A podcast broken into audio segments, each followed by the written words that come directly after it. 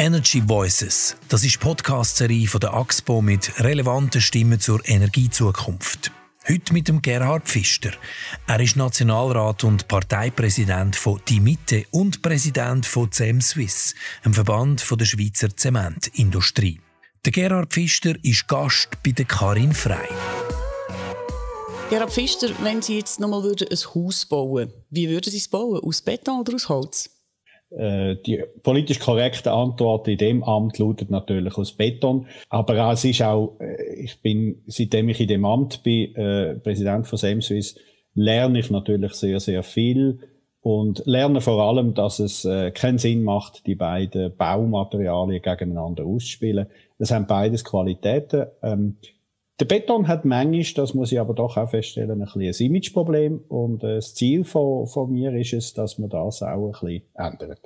Da reden wir miteinander über das Image. Ihre Rolle als Präsident von Semswiss, dem Verband von der schweizerischen Zementindustrie, haben Sie ja offenbar sehr gut gemacht. Man hat das Gefühl, dass Sie die emissionsintensive Branche gekonnt aus der Diskussion ums CO2-Gesetz haben können draussen behalten wir haben uns nicht draussen behalten, aber wir haben uns wirklich müssen überlegen, sollen wir uns stark engagieren in deren Abstimmungskampagne und äh, wir sind zum Schluss gekommen, dass wir in dem Sinn keine ko konkrete Parole fassen, sondern uns auf das fokussieren, was die Zementindustrie schon lange geleistet hat. Wir sind eine Branche, die seit 1990 CO2-Gesamtemissionen um 38 Prozent gesenkt hat. Das ist weit über der Vorgabe äh, von dem, was CO2-Gesetz möchte und so weiter. Wir bekennen uns zu Netto 0 2050 und insofern unterstützen wir natürlich ähm, äh, das CO2-Gesetz oder die Anliegen, Zielrichtung vom CO2-Gesetz. Aber als Branche ist es äh, für uns wichtig gewesen, dass wir uns da nicht auf eine Seite schlagen, sondern schauen, dass unsere Branche in, in dem Sinn selber und autonom davon äh, in die Richtung geht, wo man natürlich unterstützt. Ich tue die Zahlen gerne natürlich noch ein bisschen konkretisieren. Ähm, Ende April hat Sam Swiss eine Medienmitteilung publiziert und dort ist Folgendes gestanden. Ohne die Reduktionen der Zementindustrie hätte die Schweiz die Kyoto-Ziele nicht erreicht. Seit 1990 konnten die gesamten CO2-Emissionen in der Zementherstellung um 35 Prozent gesenkt und pro Tonne Zement um rund 30 Prozent gesenkt werden. Also, wie Sie sagen, da hat man einiges geleistet. Die Zementindustrie hat enormes geleistet, im Bewusstsein, dass natürlich äh, der Output äh, von, von deren Industrie natürlich äh, enorm ist das heißt, wenn die Zementindustrie ihren Beitrag leistet äh, zur, zur Reduktion von CO2-Emissionen, dann hat das einen enormen Impact und darum ist die Branche immer schon darüber überzeugt, dass sie ihren Anteil muss leisten. Der Hebel, wo, wo die äh, Industrie kann äh, dazu beitragen für eine bessere CO2-Situation in der Schweiz, ist natürlich ganz enorm und äh, das hat mich letztendlich äh, auch äh, überzeugt, dass äh, das Amt als Präsident von Semswiss weil wenn Semswiss etwas macht, dann hat das einen großen Impact auf die gesamte CO2-Situation in der Schweiz und darum äh, ist das eine sehr gute Sache. Ich komme gerne nachher noch auf den Impact zurück. Ich will noch ganz kurz zurück zu dem CO2-Gesetz. Wenn jetzt also die Herstellung von Baumaterialien wie Beton kein Thema ist im CO2-Gesetz, auch wenn es grosse Emissionen gibt, hat ein Ja am 13. Juni für die Zementbranche dann auch gar keine direkten Auswirkungen? Es hat im Moment direkt keine Auswirkungen, weil wir haben immer gefordert, dass wir international gleich lange Spieße brauchen. Das ist mit der Anbindung als europäisches Emissionshandelssystem äh, per 1.1.2020 geschaffen worden. Insofern sind die Anliegen, wo, wo unsere Industrie hat, damit sie ihren Beitrag kann leisten kann, die sind erfüllt. Aber es ist wichtig, dass man natürlich äh, in der Schweiz eine gesamthafte Strategie zur Reduktion von CO2 ähm, unterstützt, dass wir das auch haben. Und insofern, äh, auch als Politiker, wo, wo an dem CO2-Gesetz wesentlich mitgeschafft hat, bin ich vollends überzeugt, dass das eine gute Sache ist und dass man das unbedingt müsste unterstützen. Weil äh, wir müssen einfach sehen, ein Nein zu dem CO2-Gesetz wäre ein massiver Rückschritt in einer, in einer verantwortungsvollen Wirtschafts- und Umweltpolitik. Sie haben vorher gesagt, eben der Impact der ist gross von der Zementbranche. Auf dem Online-Portal Swissinfo liest man folgende Aussage. Wäre die Zementindustrie ein Land, würde sie weltweit an dritter Stelle der Umweltverschmutzer stehen. Die mehr als 4 Milliarden Tonnen Rohzement, die jedes Jahr produziert werden, sind für etwa 8 Prozent der weltweiten CO2-Emissionen verantwortlich. Zement verschmutzt die Luft mehr als Flugzeuge und Handelsschiffe zusammen. Ja, das ist richtig. Oder? Und gerade darum ist die Branche besonders in der Verantwortung. Gerade darum nimmt die Branche aber in der Schweiz ihre Verantwortung sehr, sehr stark wahr. Und darum ist es, glaube besonders erfreulich, dass wir äh, weiter sind als, ähm, als Paris vorschreibt, dass wir wirklich äh, eine Reduktion von, unserem von den CO2-Emissionen sehr stark geschafft haben. Und äh, wir bekennen uns äh, dazu, dass wir 2050 netto null sind, dass wir wenn das alles gut geht, ist man sogar in der Lage, dass man das äh, Ziel sogar noch kann übertreffen Zement als Senke sogar kann, kann einrichten. Wir sind noch nicht dort, aber es ist ganz klar, 2050 netto null, das ist das Ziel von dieser Branche und das wird sie, wenn alles gut geht, auch erreichen. Die Zementindustrie hat ja eigentlich zwei CO2-Probleme. Ein Teil kommt vom Heizen, weil man die Öfen mit Brennstoff muss auf 1500 Grad bringen und der Großteil vom CO2 kommt aber aus dem chemischen Prozess selber. Wenn man aus Kalkstein brennten Kalk, sogenannten Klinker macht, dann spaltet sich CO2 ab. Das heißt, Zement machen geht gar nicht ohne CO2-Produktion. Trotzdem hat sich die Industrie auf die Fahne geschrieben, netto null im Jahr 2050. Was macht sie so sicher, dass sie das Ziel erreichen?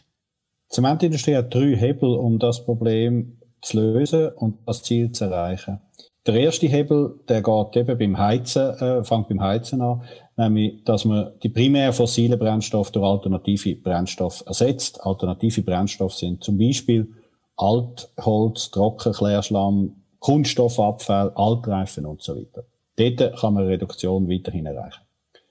Bei der, bei der chemischen Freisetzung von CO2 muss man den Anteil vom Klinker im Zement weiterhin reduzieren äh, es ist jetzt nur noch 6% äh, von dem, äh, von dem Zement auf dem Markt. Das kann man auf 0% aber reduzieren.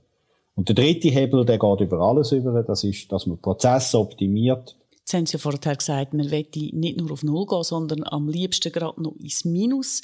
Und dort kommt ja die sogenannten CCUs ins Spiel. Das steht für Carbon Capture, Storage and Utilization. Also es geht darum, einerseits CO2 abzufangen und in den Boden einzulagern oder direkt ab dem Chemie abzuziehen und umzuwandeln in andere Energieträger wie Wasserstoff oder synthetisches Methan. Wie weit ist man mit diesen Projekten? Ja, man verfolgt die Projekte natürlich mit Interesse. Da gibt's aber schon noch ein paar Hürden. Entscheidend ist dort natürlich für die Unternehmen die Investitionssicherheit. Das heißt, was passiert zum Beispiel, das Unternehmen muss wissen, was passiert mit dem abgeschiedenen CO2. Und dann beim, beim Use und beim Storage ist, ist relativ wichtig, oder finden wir in der Schweiz die geologisch geeigneten Standorte. Da gibt's ganz, ganz viele Fragen noch zu klären. Branche, die Industrie ist auf dem Weg dazu, aber ich warne dort ein bisschen von übertriebenen Erwartungen. Das wird nicht über Nacht passieren. Aber wenn man Netto Null 2050 will erreichen, dann müssen so neue Technologien äh, eine Rolle spielen. Mich nimmt die Motivation noch Wunder, wie weit beruht so der Wille von der Zementbranche vorwärts zu machen auf der Tatsache, dass zum Beispiel immer mehr Anlagevehikel auf Umweltratings abstützen. Das heißt, kotierte Unternehmen von der Zementbranche haben ja da, es ist ein schwerer Stand, oder?